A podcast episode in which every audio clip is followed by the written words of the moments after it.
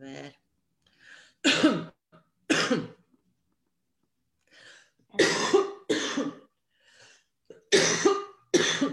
Por Dios, y ahora que me dio la tos.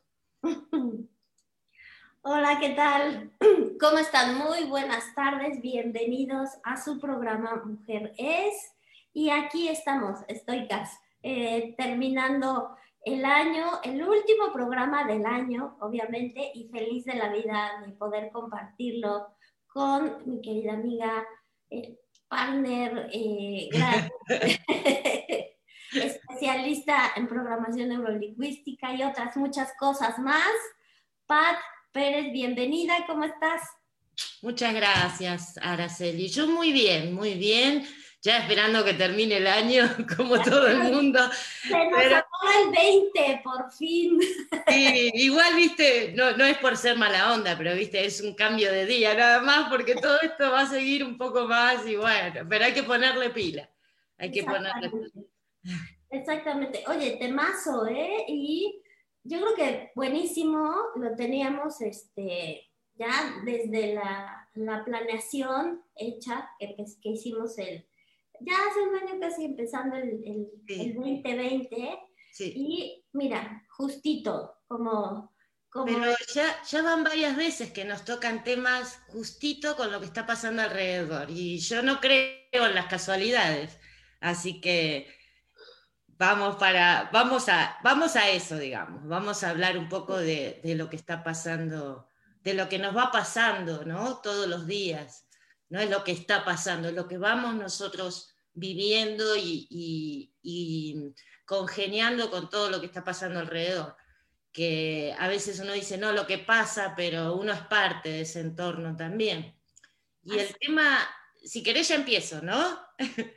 Sí, eh, quería como, como, como un poquitito nada más el contexto, que es esta parte de, el tema es los tipos de apegos, ¿no? Y entonces, obviamente ahorita tú nos vas a platicar también como todo, todas esas situaciones, pero eh, creo que es importante también eh, entender que en, en, en esta peculiaridad que vivimos durante este año, hay cosas a las que nos adaptamos, hay cosas eh, que, aprendimos, que rescatamos, que reestructuramos, que vemos y que eh, no, sí es importante soltar de repente lo que ya no, pero hay cosas también muy, muy rescatables. Entonces creo que es un buen momento, ajá, en, en, justo cuando estamos ya casi para terminar el año, de reflexionar un poco sobre lo que cosa, con qué me quedo, ¿no? Como siempre terminamos en sesión.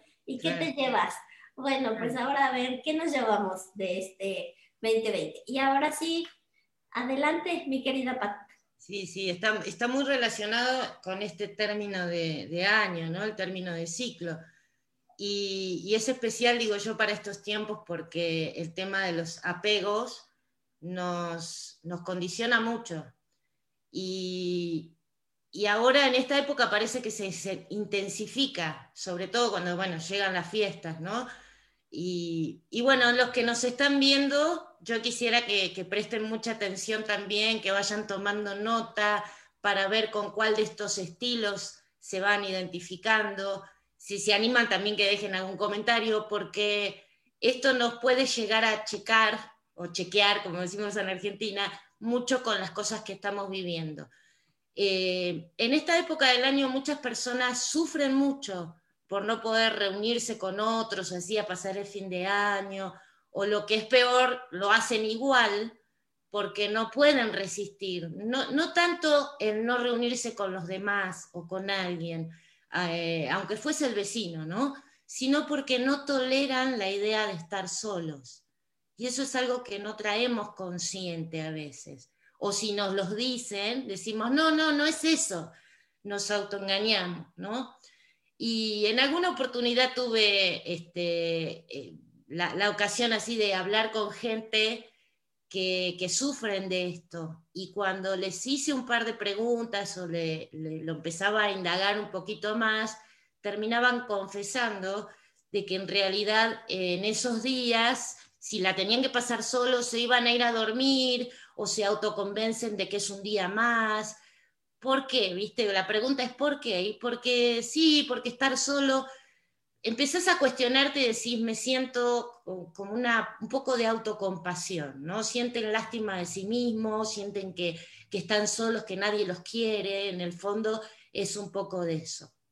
Y lo, algo parecido también pasa con las personas que, que no tienen pareja, que están aprendiendo a vivir solos, están con esa ansiedad muy grande de reencontrar el amor o, una compañía. Y a veces ese miedo se confunde con el amor.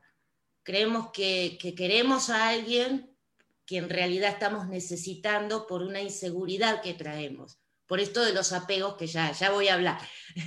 y es muy común pensar este, que no va a haber nadie como esa persona que tenemos. Nos aferramos tanto que terminamos ahogando a esa persona. Y eso es un amor insano. En realidad no es amor, es un miedo a quedarse solos. Y, viste que dicen a veces que cuando más buscas una pareja, menos la encontrás. Y bueno, eso pasa porque, porque esa, esa desesperación, ese apuro, se huele de alguna manera, se nota y termina espantando a la gente. Hombre y mujer, ¿eh? cualquiera y muchas veces estás con personas que, no son las adecuadas, forzando incluso una relación para, no tener esa, sensación de soledad. Y, la sensación eh, eh, que te da en realidad es esa incapacidad de satisfacer a alguien. Entonces empezás a hacer un montón de cosas que capaz que el otro ni las necesita. Y ahí vienen los reclamos, ¿no? Con todo lo que hice por vos, y entonces por ahí tenemos que también plantearnos por qué estamos dando tanto y la otra persona, por supuesto, que tiene otro mapa mental, otras estructuras, no tiene por qué entender. Ahí hay una cuestión de apego también. Claro. Oye, Pat, y acá, mira, me, gustaría también eh, como hacer una anotación y también tú me vas ahí corrigiendo. No. Obviamente el, apego es algo natural, ¿no? En, los, en los seres humanos. ¿Por qué? Porque desde el momento en que estamos en, en, el vientre de mamá, cuando nos implantamos en el vientre, recibimos esa parte de oxitocina, de dopamina, que es la hormona del apego. Y ese apego eh, significa también pertenencia, ¿no? Yo pertenezco a eh, cuando estamos en, el útero, en, en, mamá, entonces, bueno, este es mi hogar y pertenezco a mamá, a esta familia, a este tipo de cosas. Nacemos y dependemos también eh, de mamá y de papá. No somos capaces de identificar el mundo sino a través de los ojos de ellos. Y poco a poco, en la medida que vamos creciendo, vamos generando como esa independencia, pero el hecho también de estar separados, de, decir tú no perteneces a eh, las heridas del rechazo, del abandono, de todo ese tipo de cosas, ahí también es donde cobran mucha importancia en este asunto, porque es peligroso, porque en un momento dado no podemos eh, sobrevivir, sobre todo en las primeras etapas de la vida, si no es de la mano de, de, de, esa, de eso que te cobija, que te sostiene, que te da, pero en esas circunstancias, ¿no? Claro, porque... es lo que vamos nosotros teniendo como esa idea de decir, bueno, es, es, es, así como se pertenece o es así como se forma parte de, o es mejor separarse para no repetir el patrón, o es mejor, eh, o si no eres así, entonces te rechazo, o sí, entonces, ahí es donde empiezan a jugar esos sentimientos, emociones, heridas, improntas que vamos teniendo, que se quedan guardaditas y que al momento de que vivimos una situación como estas, de las que tú dices ya de adulto, pues sale, ¿no? Y sale, claro. Y sobre todo ese rechazo que mencionabas recién se da porque uno no quiere salir de la zona de confort, ¿no? Decís, no me siento a gusto aquí, entonces lo retiro. Y el ser humano por definición es sociable, por eso necesita pertenecer a algo, sentirse en un contexto. Por eso la formación de tantas tribus, ¿no? Cuando son adolescentes siempre se, identifican con algún tipo de grupo o tienen ídolos, eh, porque eso hace que formen parte de una comunidad en donde ellos se identifican, donde se sienten cómodos, se sienten aceptados sobre todo. Y entonces hay un autor, por ejemplo, que habla de todo esto de, los apegos y se llama Bowley, Bowley, B. John Bowley. No, me, no, me puedo, no lo puedo pronunciar. Pero él estudió mucho todo esto de los apegos, escribió un montón de libros y hay uno que habla de la teoría del apego. Y ahí menciona lo que estabas comentando, que es esa necesidad del ser humano de establecer vínculos con otros de manera profunda, duradera, y, esto asegura nuestra supervivencia. Y yo acá, mm, como siempre, viste, yo cuestionando un poco, va, no cuestionando, pero agregando mi semillita, esto es algo muy personal, no tiene que ver con los libros y siempre lo aclaro, yo creo que aquí también hay que tener en cuenta la relación con los demás, pero también la que tiene uno con uno mismo, que de eso no se habla. He investigado y no hay libros que hablen de las relaciones que tenemos nosotros con nosotros mismos. Entonces es imposible que podamos relacionarnos bien cuando no nos podemos relacionar bien con nosotros. Entonces todo empieza por casa, ¿no? Por el otro, ¿no? También. Claro, claro, el otro también consigo mismo y, así. Y, los apegos se van gestando desde la infancia, como decías vos. Cuando nacemos tenemos alguien que nos cuida, ese, ese vínculo con la mamá. Y, ese vínculo, o, o, ese cuidador, mejor dicho, que puede ser el papá, la mamá o la persona que lo cuida, tiene que tener ciertas características para que el niño, el bebé, pueda en los primeros años, que es uno o dos años, pueda formar un vínculo sano. Y esas características son tener sensibilidad, es decir, para entender, para captar esas señales que tiene un niño, que por ahí no puede expresar todo claramente, pero el, adulto tiene que poder tener esa sensibilidad de lo que le puede estar pasando, tener empatía para entender también que puede estar sufriendo o necesitando algo, em, esa capacidad de sentir lo que le pasa al otro, es lo que siempre decimos cuando hablamos de empatía, ¿no? Y también tener disponibilidad, esas tres cosas, o sea, si yo sí veo todo eso, pero no estoy disponible, no puedo saciar esa necesidad que tiene el niño, eh, va a estar muy difícil, entonces ahí es donde se empiezan a generar los tipos de apego. Y estos elementos, tanto si están presentes como si no lo están, tienen mucho, eh, mucha incidencia en las relaciones que vamos a establecer cuando ya somos grandes, con el resto de las personas, con las familias, con sus amigos.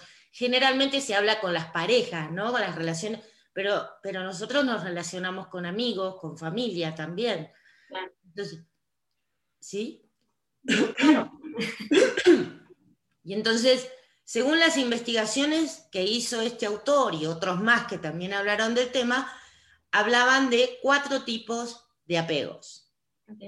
¿Hasta acá vamos bien? Sí, anoten, saquen anoten. su la pluma y anoten. Miren, yo también aquí ya voy a grabar la mía. Bien. Algunos los dividen en dos grandes grupos, pero yo no quise hacer mucho lío, entonces digo, bueno, son cuatro. Ok. Y vamos a hablar del primero, que es el apego seguro. Este que podríamos decir que es el sano, que es el positivo también, ¿no?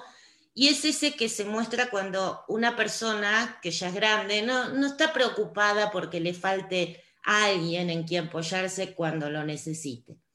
Eh, como los elementos esenciales, eh, en especial la disponibilidad de la que hablábamos, no estuvo ausente, el menor no crece con ese temor se siente querido, se siente aceptado, entonces empieza a ver el mundo como algo bueno, como que no hay peligros, y cuando va siendo más grande se siente digno de ser querido, está acostumbrado a ser querido, entonces siente que eso está bien, tiene una buena autoestima, tiene confianza en sí mismo, todas las emociones que tiene las puede expresar bien, y cuando es adulto se nota que son personas más coherentes, son emocionalmente estables, pueden gestionar muy bien esas emociones y se relacionan con los demás y consigo mismo sin problema, con mucha empatía, con alegría, con confianza. No, hay esos reclamos, ¿no? De, ay, no me prestaste atención. entiende como ha sido entendido. Desarrolla esa empatía como la recibió y esa comprensión como la recibió. Y entonces, por supuesto, van a tener relaciones sanas, eh, más profundas, duraderas y seguras, sobre todo, ¿no? Se sienten, se sienten bien, se sienten cómodos. Y entonces con este tipo de apego no habría problemas en realidad. Claro. Oye, y también aquí es importante decir, o sea, porque esta parte del recibieron, sí, este, el, los papás, pues obviamente no es como que quieras hacerle daño a tu hijo, ¿no? no, más vale. En, esta perspectiva como lo mejor que, que, tienes a la mano, la mejor manera, pero también influye sobre todo en uno mismo, en cómo se guarda esa emoción, en cómo se guarda esa sensación de sentirme seguro, contento, apegado, feliz o no, de acuerdo a cómo lo experimentamos nosotros mismos. Claro, o va formando y es una situación que a lo mejor dices, ah, parece ser normal, pero tú lo vives con miedo, lo vives con inseguridad, se va a quedar grabado así. Aunque en general, o sea, sí interviene la parte del otro, pero también el cómo lo vivimos nosotros mismos. Claro, ahí es donde va formando tus patrones, ¿no? Es una conjunción, es un poco también el guion de vida del que hablábamos en el programa pasado, cómo vas formando vos el modelo o, el, diseño de la vida que querés llevar. Y, bueno, esto lo, vamos a mencionar un poquito más adelante también, no es algo que sea estático. Aquí hay, me, gustaría este, meterlo aquí, ¿no? El, el tema de las culturas. Yo tengo una amiga japonesa, por ejemplo, que me encanta mucho hablar con ella porque muestra mucho los, los contrastes que tiene la cultura oriental con la occidental. Y en una oportunidad, hablando de este tema ¿no? y de algunos otros, ella decía que en la cultura occidental estamos criados como con, la permanencia, como que si esto es hoy así, va a ser así para siempre. En cambio, el oriental está criado con la impermanencia, que, no, que todo es variable, que todo puede cambiar, que no pasa nada, que está bien que cambie, que, que si hoy es así, mañana lo podés mejorar. Es como más natural esa predisposición. Entonces, se hace un poco más fácil que cuando detectas algo que no te gusta o, estás en un rumbo de vida que no es realmente lo que, lo que te gusta o que te sientes cómodo, lo puedas cambiar. Aquí cuando decimos, no, a esta altura de mi vida voy a cambiar esto, sí, no pasa nada, pero vivimos, y, yo me incluyo, ¿eh? hemos sido criados con ese miedo de que si elegís una carrera, que, tenés que terminarla porque no, no, ya elegiste. ¿Por qué no puedo terminar otra cosa, no? No, y aparte dicen, es, la, es de las elecciones de tu vida, ¿no? Claro. como de que, que va a estar para siempre. Y sí, obviamente un, título, un diploma, algo es algo que te complementa para toda la vida, pero eh, puedes ir eh, creciendo, aprendiendo y desarrollándote en diversos ámbitos y eso también está bien porque es parte de tu trascendencia y de, de, tu crecimiento, no te vas a quedar nada más este, de una manera. No, y además es parte, no es que lo descartas. Yo, por ejemplo, que estudié abogacía, no estoy ejerciendo abogacía, pero tampoco, claro, pero tampoco lo descarto, porque a mí esa profesión me está ayudando muchísimo a entender al ser humano, a, muchísimas cosas se puede aplicar. No es que uno, bueno, ahora cambié, descarto lo anterior. Todo es un conjunto, todo es un conjunto. Y eso creo que es muy valioso ponerlo en relieve porque hasta que nos damos cuenta de que nos han machacado de chiquito, no por, como decíamos, el papá no nos quiere hacer mal, mamá tampoco, pero así nos han enseñado, ¿no? Ah, ya elegiste, ah, no, no sos comprometido si, sos si querés cambiar. Y no, no tiene que ver con eso, tiene que ver con seguir la vida que querés. Entonces, este, teniendo en cuenta eso, bueno, ahora vamos a hablar de los apegos inseguros que son por supuesto la mayoría de los que vamos viendo, los que detectamos. Hay pocas personas que tienen ese apego seguro del que hablábamos hace un rato. Ay, por supuesto, yo conozco, me encanta es, una personalidad que te encanta estar con, esa, eh, con ella porque aprendes mucho, te regula, viste que las relaciones son un baile, como digo siempre, ¿no? Y, de acuerdo a quien tengas adelante, también influye en, en las respuestas que das, en el comportamiento que tenés. Y entonces, en los apegos inseguros, se generan cuando uno de esos tres elementos que mencioné hace un ratito no están completos, falta, falta alguno, faltan todos, y el menor entonces va creciendo con un tipo de apego, el inseguro, y establecen lazos profundos con los demás, pero que generan incomodidad, malestar, ven al mundo como algo poco confiable, hasta incluso peligroso. Y los niños con apego inseguro han vivido relaciones un poco insatisfechas, ¿no? Con carencias, que, sienten que hay algo que les falta, que hay algo que no les termina de cerrar, ya sea porque no han sido comprendidos en, su niñez, con esa falta de empatía no la han tenido, o porque, suponete que hayan sido comprendidos, no recibieron eso que necesitaban. Entonces, por, cualquier cosa que, que, fuera de sus padres, ¿no? Que no se lo hayan dado. Eh, porque hay que ver cómo son los papás también, por supuesto. Entonces, conforme van creciendo, van adoptando esos mismos modelos y viven una carga eh, emocional negativa, que por lo general se va mostrando a través de la ansiedad. Crecen sintiendo que las relaciones con los demás les van a traer disgusto siempre, ¿no? Y por eso generan algunas barreras de defensa como alejarse de los demás, como eh, evitar ese dolor que, se imaginan que puedan llegar a sentir. Entonces vamos, vamos con el primero, porque si no nos no van a dar el tiempo, que es el apego evitativo. Vamos a hacer así un zoom en cada una de estas, las tres que faltan, de los apegos, eh, no me sale la palabra, los apegos ¿Eh? ¿de los tipos de apegos o de qué? De los, de los inseguros. No me, salía. Okay. Ya hablamos de seguro, ahora hablamos de los inseguros, que son tres. Y está, eh, uno es el apego evitativo. Y eh, es de los, de los niños que no demuestran el dolor cuando le falta la madre o la persona que los cuida, pero y, y cuando esa persona regresa, el niño se aleja, no muestra lo que siente, porque supone o, entiende o ya aprendió que no va a ser atendido. Asumen de alguna manera que no pueden contar con sus papás y por eso sufren, por supuesto. Y se llama evitativo porque evitan relacionarse de manera profunda. Parece que son autosuficientes, pero en realidad en el fondo se sienten poco queridos y poco valorados. Cuando son adultos, por ejemplo, se comportan igual, ¿no? Son personas frías, son cerebrales, son eh, muy hábiles cuando, cuando tienen que manejar esos sentimientos, los reprimen, no los quieren mostrar, no se quieren mostrar débiles.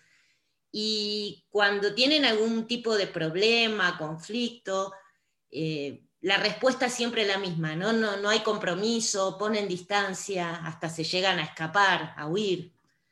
Y en las relaciones de pareja pasa también y es más como más evidente porque podés ver que siempre la otra, la, pareja, se queja porque no, no, hay intimidad, no hay conexión. Eh, y eso es lo que pasa con el apego evitativo. Es, es una persona que no establece vínculos eh, duraderos o, o, profundos. Puede pasar también el otro extremo.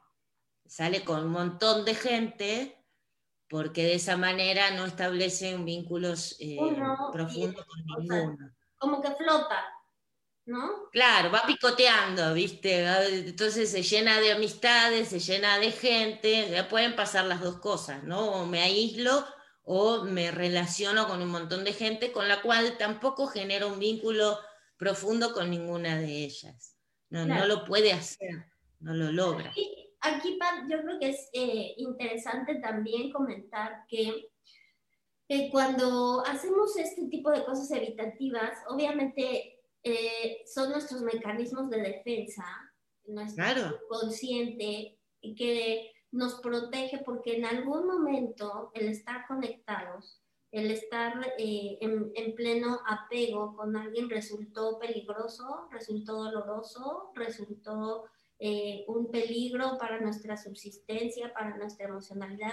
Fue algo que vivimos de manera eh, en shock y que entonces por eso también nuestro subconsciente dice, no, mejor protégete, evita, es como el, eso no, Claro. Este, porque en, algún momento de la vida eso fue peligroso. Entonces ya después, en entender eh, que en algún momento lo vivimos de esa manera, pero que, y que cuando lo vivimos así, hubo esa necesidad que tú dices, tal vez de seguridad, de contacto, de contención, de apapacho, de, de, ya está, no pasa nada, ya pasó, de, de entender la situación, es esa, esa necesidad de apego, de, de cercanía y que no se cumplió. Entonces se quedó guardado como el hecho de estoy solo con lo mío.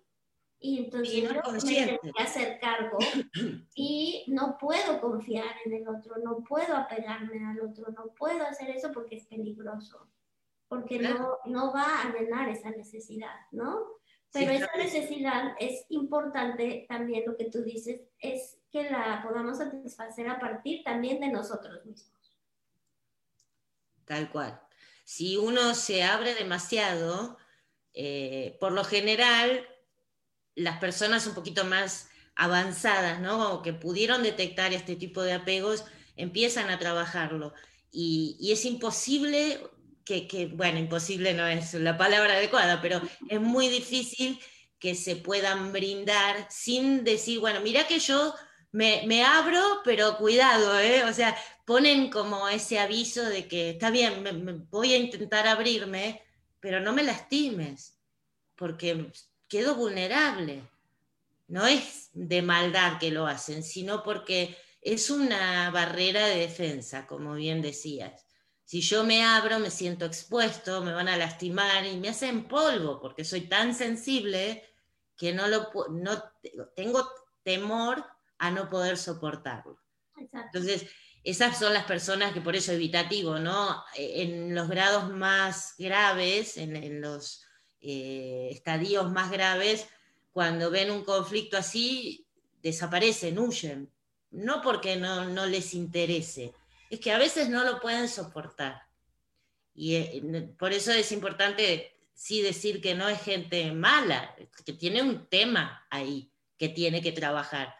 Y lo va a trabajar si quiere trabajarlo, porque tampoco yo soy nadie, ¿no? Para decirle, ahí tenés un apego, no vayamos por la vida. Este, claro, esto de juzgar también es muy doloroso cuando una persona se abre y empieza a, querer establecer estas relaciones porque no sabes quién tenés enfrente, de repente si te va a lastimar y bueno. Eh, claro, pero es que es, importante yo creo que entender que, debe de existir ese, ese contexto seguro. O sea, con, con, confianza, con autoconfianza, con autorrespeto, con que va a respetar al otro, que lo va a entender, que se va a poner, que haya empatía, que hay esa disponibilidad realmente a entender, a ayudar, a aceptar, a ver, eh, y que hay también esa seguridad de contención, de que, de, o sea, porque es un contexto seguro, por eso cuando acudes a algún terapeuta, cuando acudes a algún profesional, hay un contexto, hay un contexto donde tú te puedes abrir y puedes hacerlo. Sí, obviamente no, no todo el mundo es terapeuta ni nada, pero sí tenemos de manera natural esas situaciones. Si no hay ese contexto seguro, pues entonces también obviamente te, te sientes más vulnerable, ¿no? Y tú puedes eh, a partir de ahí ver o crear ese contexto eh, y, y, dialogar con esta persona para, para ir creando esos contextos o decidir, ¿no? También no, no irte, como decimos, como gordo en tobogán, porque no es un contexto seguro, ¿no? Y ya es parte de la responsabilidad que tenemos como adultos de ver cómo nos relacionamos. Claro, yo, yo cuando digo, bueno, trata de confiar un poco más, no es que vas a confiar en todo el mundo, porque hay de todo en la viña del Señor, sino sí poder abrir un poquito más eso. Y el contexto es importante porque inclusive en las sesiones de coaching, en las primeras sesiones, está lo que se llama el contrato, ¿no? El decir, bueno, nos comprometemos, lo que se hable aquí no va a salir, eh, se supone que eso tiene que pasar, pero es mejor decirlo, porque queda como más vívido, más este, plasmado, es un contrato que hacemos con nuestro coachee para generar este contexto de seguridad, que sepa que no va a haber juzgamientos, ni va a haber tampoco filtro de decir, va, ahora voy a publicar una foto de mi paciente, de mi paciente no, porque estos son coaches, de mi coachee en mi Facebook, o sea, hay un marco de seguridad y de respeto, sobre todo de respeto por la persona con la que estás trabajando, ¿no? Y, y claro, eso es fundamental, y en todos los ámbitos en el trabajo lo mismo, cuando estás con tus hijos, educando hijos, que los hijos también te vienen a contar sus cosas, y, la mamá o el papá tiene que, saber que hay que respetar eso. No es un secreto de Estado, pero sí que quede dentro del ámbito familiar, ¿no? Y, y, esa seguridad todos la necesitamos. Así es. Por eso esta parte sana de conocernos, de, entender si está ese contexto o no y también de poner límites porque a veces eso es importante y es sano. Es sano. No puedes irte así, ¿no?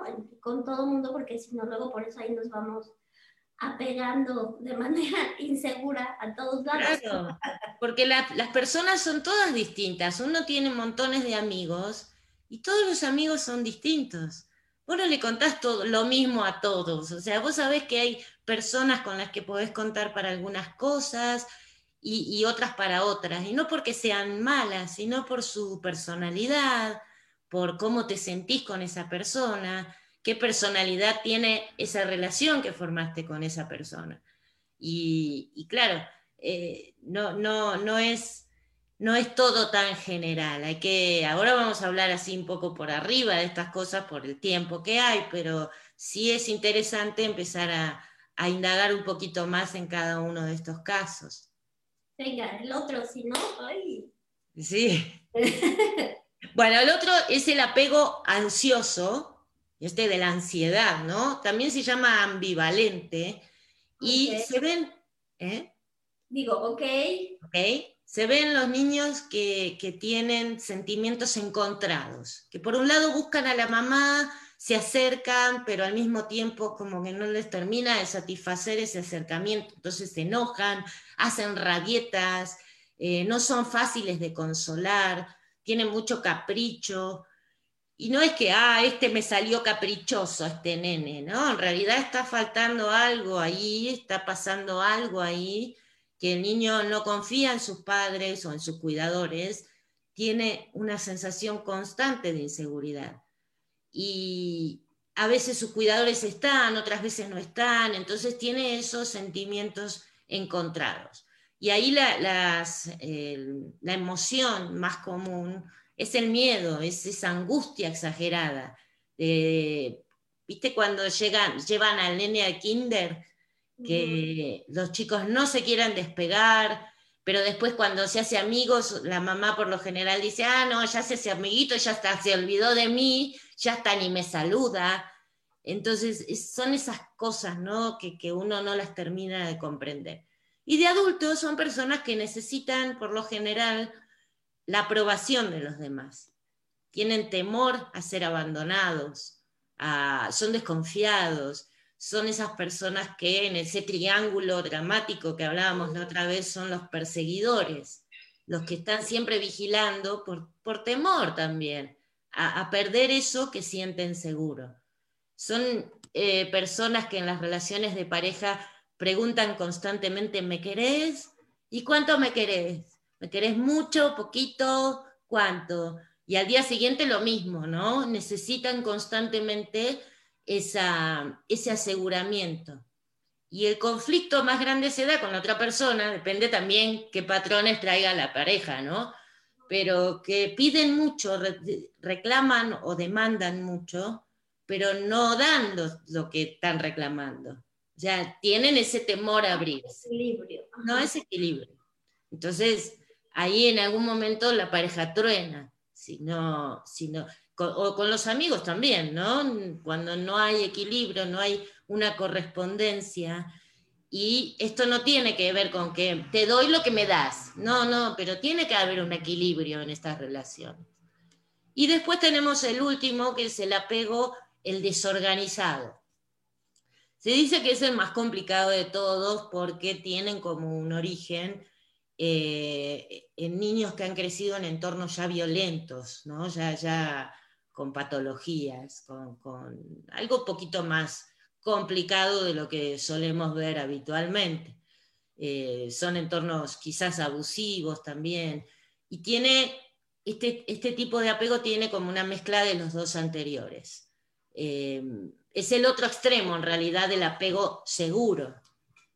Eh, es un, un desastre.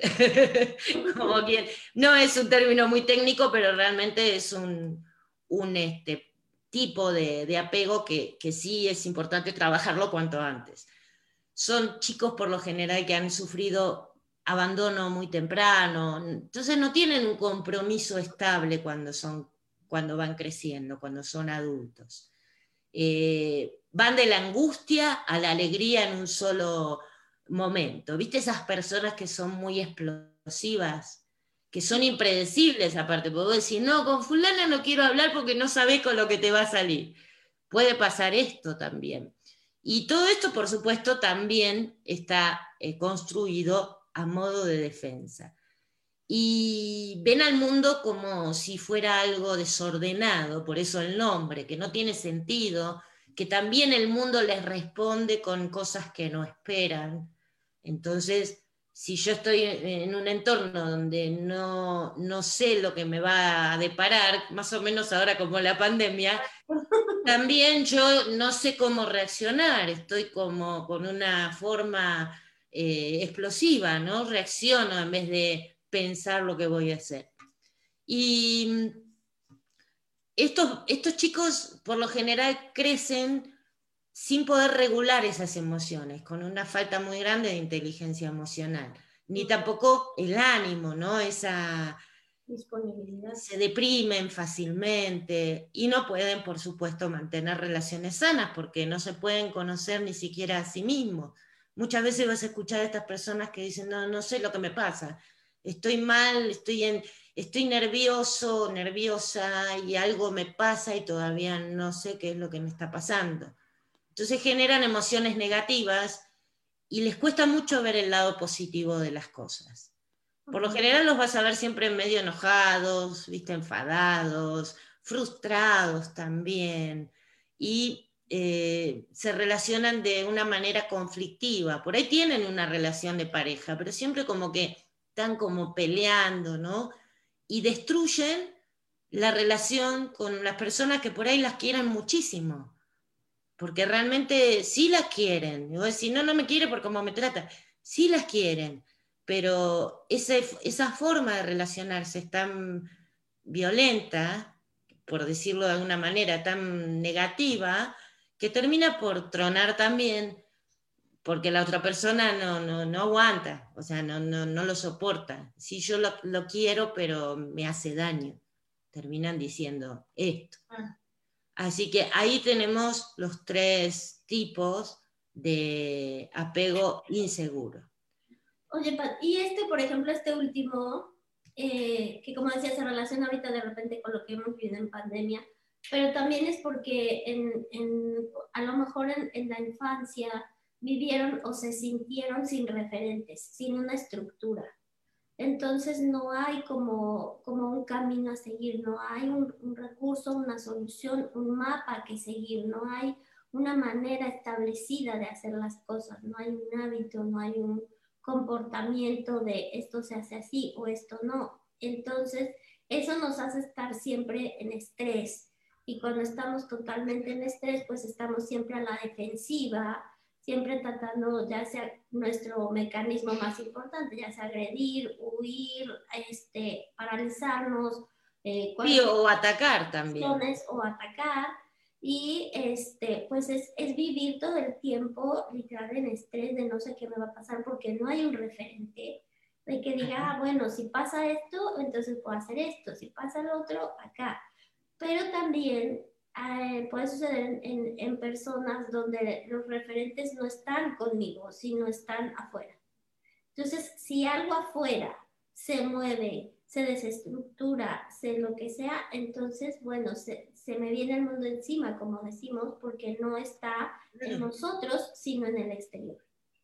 Porque no estás seguro de quién sos, o segura, ¿no? De quién sos.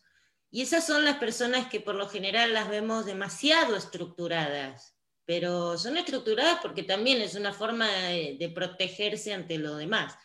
Vas a escuchar que dice, bueno, yo soy así, entonces, este, no, no permiten opiniones de los demás porque le desestabilizás el castillito que han armado, ¿no? Para poder enfrentar las cosas. O también escuchás que dicen, bueno, yo hago lo que puedo. Y es verdad, hace lo que puede, porque no tiene un referente. Claro, y en esta otra parte del, del otro apego que es más este, ansioso, a veces ahí también en el, en, en, el pensamiento, en esas historias que nos vamos contando de cómo, y justificando cómo pasan las cosas, que es al final nuestro filtro de decir, bueno, reaccioné así, sentí esto, me hizo sentir así por esto y esto y esto, y hacemos como nuestra justificación en la historia de por qué pasó así. Ah, sí, con, con el ego, bueno, se reafirma no, tú estás bien, tú sigue adelante, pero porque el ego también es el que nos sirve bajo una situación de estrés a seguir adelante. Por eso te reafirma el ego, por eso es, estás bien, dale, ¿no? Entonces, pero también aquí puede surgir esta parte de, la manipulación en las relaciones o del narcisismo o de este, es, eso donde te dan un mensaje, a lo mejor eh, de manera verbal o, con los microgestos o etcétera, pero hacen una cosa completamente distinta, ¿no? Entonces son mensajes en ambos sentidos, ¿no? Esta parte de, este, sí, compra, pero no te lo comas, ¿no? Como decimos, gente de broma. Este, la tele sí, pero no la prendas, o sea, son cosas ya como muy... Sí, sí, sí. Pero es para ejemplificar esos es, esos eh, dobles mensajes. Dobles mensajes que uno no le queda claro, ¿no? Y entonces ahí es donde empiezan esas zonas grises, ansiosas, que te provocan también ansiedad y se genera manipulación. Se genera manipulación y mucha inseguridad, por eso estás constantemente preguntando, ¿no? Y que la otra persona que se harta te dice, pero yo te lo dije, basta. Este, sí, ya te dije que iba a ir y estás preguntando, pero vas a venir, pero vas a venir, pero vas a estar, ¿estás seguro? Entonces, no es que la persona sea eh, mala, por decirlo de alguna manera, ¿no? que, que, que, lo haga adrede, sino porque obviamente necesita esa, esa saciar esa inseguridad, sentirse un poquito más seguro. Y, y ahí es donde cobra importancia esto de los apegos que es distinto, por supuesto, al apego de decir, ah, estoy aferrada a mi familia. Bueno, ahí la palabra apego es bastante amplia, ¿no? Hay veces en donde uno empieza, a, necesita trabajar ciertos desapegos, porque tampoco es sano estar dependiendo de todo el mundo. Uno llega, es, es muy largo el tema, pero viste que también hablamos de que dentro nuestro tenemos el padre, el niño y el adulto. Entonces, ahí es importante también poder tener esa relación con estas tres personas que tenemos dentro nuestro para poder establecer vínculos sanos con nosotros mismos y poder sacar quién me va a, quién, quién me va a representar en un momento determinado, de, de acuerdo con quién esté interactuando en ese momento. Entonces, yo creo que una de las preguntas del millón sería, oh, ya me di cuenta del apego que puedo llegar a tener, ¿no? Que esto, por supuesto, un profesional lo puede detectar muy bien si uno no se puede dar cuenta, pero empezar a, a escuchar esa vocecita que tenemos adentro, que muchas veces no le hacemos caso. Entonces buscamos a amigos, familiares, mirá lo que me pasó, a ver, decime, buscamos esa aprobación o que me digan eso que necesito escuchar. Porque yo en mi interior tengo una vocecita que me está diciendo que algo no está bien. Entonces, cuando yo empiezo a darme cuenta de que hay algo ahí que no estoy haciendo bien, no tengas miedo, por empezar, no tengas miedo. Si podés buscar ayuda, mejor. Pero esos apegos se pueden mejorar podemos mejorar nuestra forma de ser, ¿no? No tenemos por qué ser iguales que cuando nacimos. Ah, yo nací así, me criaron así, me dejaron en un orfanato, ¿qué querés que haga? ¿Cómo? Mejorar, empezar a trabajar en nuestro interior todo eso, porque encima los apegos no funcionan siempre igual en nuestras etapas de la vida. A medida que crecemos puede ir cambiando también y va a estar en función, por supuesto, de las personas que tengamos alrededor. Ese baile que te mencionaba al principio. Eh, si, si, vos estás frente a una persona manipuladora, como dijiste recién, ¿no? Y vos ya sabés que, no, que, que lo detectaste y no estás dispuesta a que te manipule, obviamente no vas a acceder y ese manipulador no va a poder manipular. Entonces, es un vaivén, la relación se forma de a dos no la hace uno solamente, pero uno es una gran parte de esto.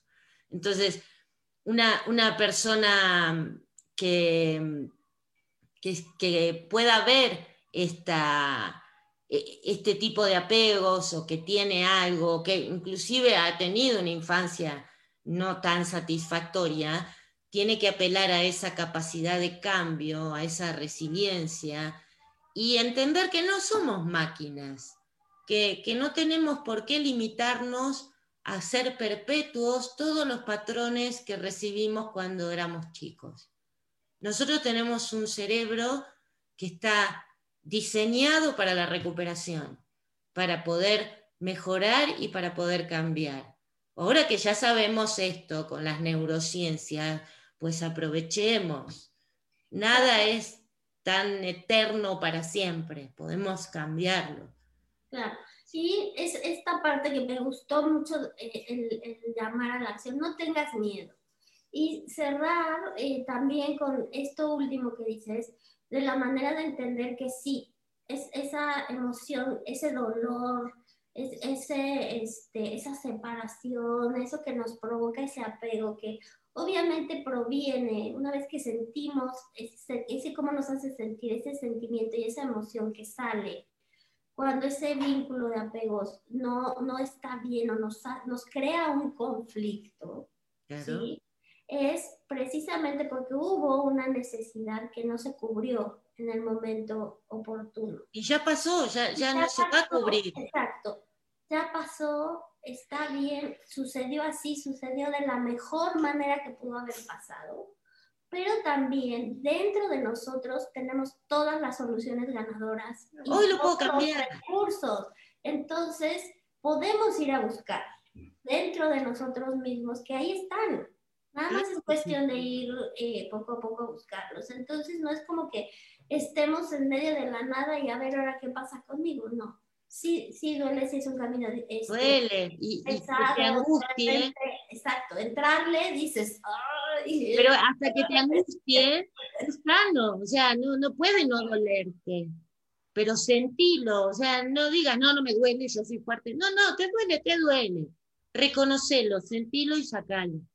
Exacto, y aparte cuando lo sientes, también es, es eh, yo creo que importante entender que son sensaciones, entonces son sensaciones que están en la mente o en el cuerpo, que si las pasamos al cuerpo pasan y no pasan de tres minutos. O sea, si estamos en la ansiedad y estamos en el estrés, vamos a estar todo el tiempo en la cabeza dándole vueltas y no vamos a dormir y vamos a estar pensando.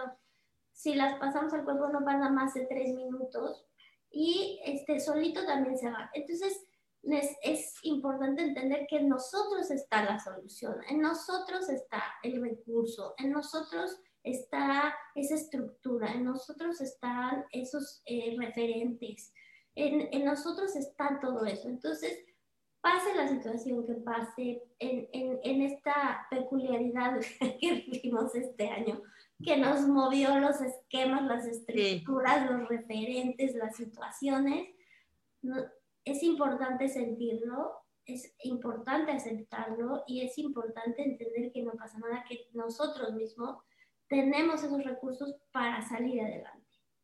Y sobre todo, eh, me gustaría terminar, ya estamos terminando, ¿no? Ya, ya casi. Sí. Me gustaría este, terminar, porque yo siempre pincho y pincho sobre esto, pero escucharnos a nosotros mismos, porque muchas veces tenemos miedo, no, no, no quiero reflexionar, nadie te escucha, nadie te ve.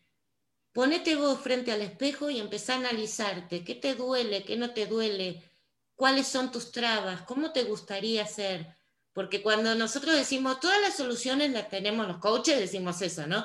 Las soluciones las tenemos dentro nuestro. Y es verdad. Pero el coachí, en medio de toda esta tormenta, te dice, ok, ya entendí. ¿Y cómo le hago, no? Empezá a conversar con vos mismo. Esa vocecita no se equivoca y no le estamos dando el espacio que necesita.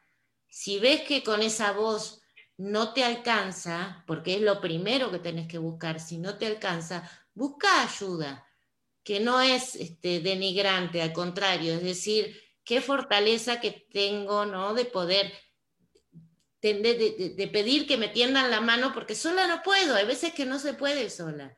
Hay momentos en la vida que son muy, muy duros para pasarlo solo. Entonces, busquemos ayuda de un amigo, de un familiar que nos quiere mucho, que tenga un apego sano, sobre todo, y tratar de mejorarnos, porque no hay nada mejor que vivir bien con nosotros mismos primero, para poder vivir con los demás. Así es, no, qué chulada decirle, muy bien. Y también saludos a todos, a María Silva, que nos dice feliz año, y gracias, este, gracias por esta... Eh, plática, esta conferencia. Un gusto, qué bueno que nos ves, te mando un beso y abrazo de fin de año. Y este, pues sí, hay que ver también como dentro de todo ese movimiento que tuvimos, con qué nos quedamos, qué ya no tiene sentido. Y cuando decimos y le hacemos caso a esa voz interna y decimos, ya no tiene sentido, ajá, pero lo suelto, lo dejo, me duele, ¿qué hago? Ahí es donde está también esta parte del trabajo y que ahora que estamos un poco más conscientes también, estos, estos propósitos, este, esta, eh, ver eh, hacia el futuro, hacia ese año, eh, con esta parte también de, de, amor a uno mismo, de amor a, a, a Dios y a los demás, ¿no? Como para que entonces realmente podamos también llevarlo a cabo en la acción y este, cumplirlos, ¿no? Sí, sí, porque no decir por la vida, ay, amor y paz, yo quiero a todo el mundo. Empezar a querernos a nosotros mismos. Lo demás va a fluir solo. Porque es increíble. Decir, ay, estas son palabras hechas. Yo lo digo porque lo he vivido, ¿no? Este, cuando logramos estar bien en, en, en nuestro interior, todo lo demás fluye diferente. Y decía, no manches. Pero sí, y, por eso lo digo de esta manera para poder llegar, ¿no? Y decir, anímense. No se queden con esas trabas, no se queden con eso, ay, vos podés porque estudiaste o porque esto, porque no, no, todos podemos, todos podemos. Y, y, eso es importante saberlo. Gracias. Pues cerrando con broche de oro, mujeres, el año 2020, se nos acabó el 20 y se nos acabó también el tiempo del programa. Este, que pasen un excelente fin de año. Un abrazo a todos. Un abrazo para todos. Siguiendo, escuchando sus comentarios, eh, sus eh, anécdotas, sus sugerencias, realmente son muy importantes para nosotros y espero que todo esto les haya sido de utilidad. Seguimos adelante generando los mejores contenidos desde el corazón para que realmente les puedan ser útiles y los puedan aprovechar al máximo. Besos y nos vemos el otro año. Claro que sí. Bye bye.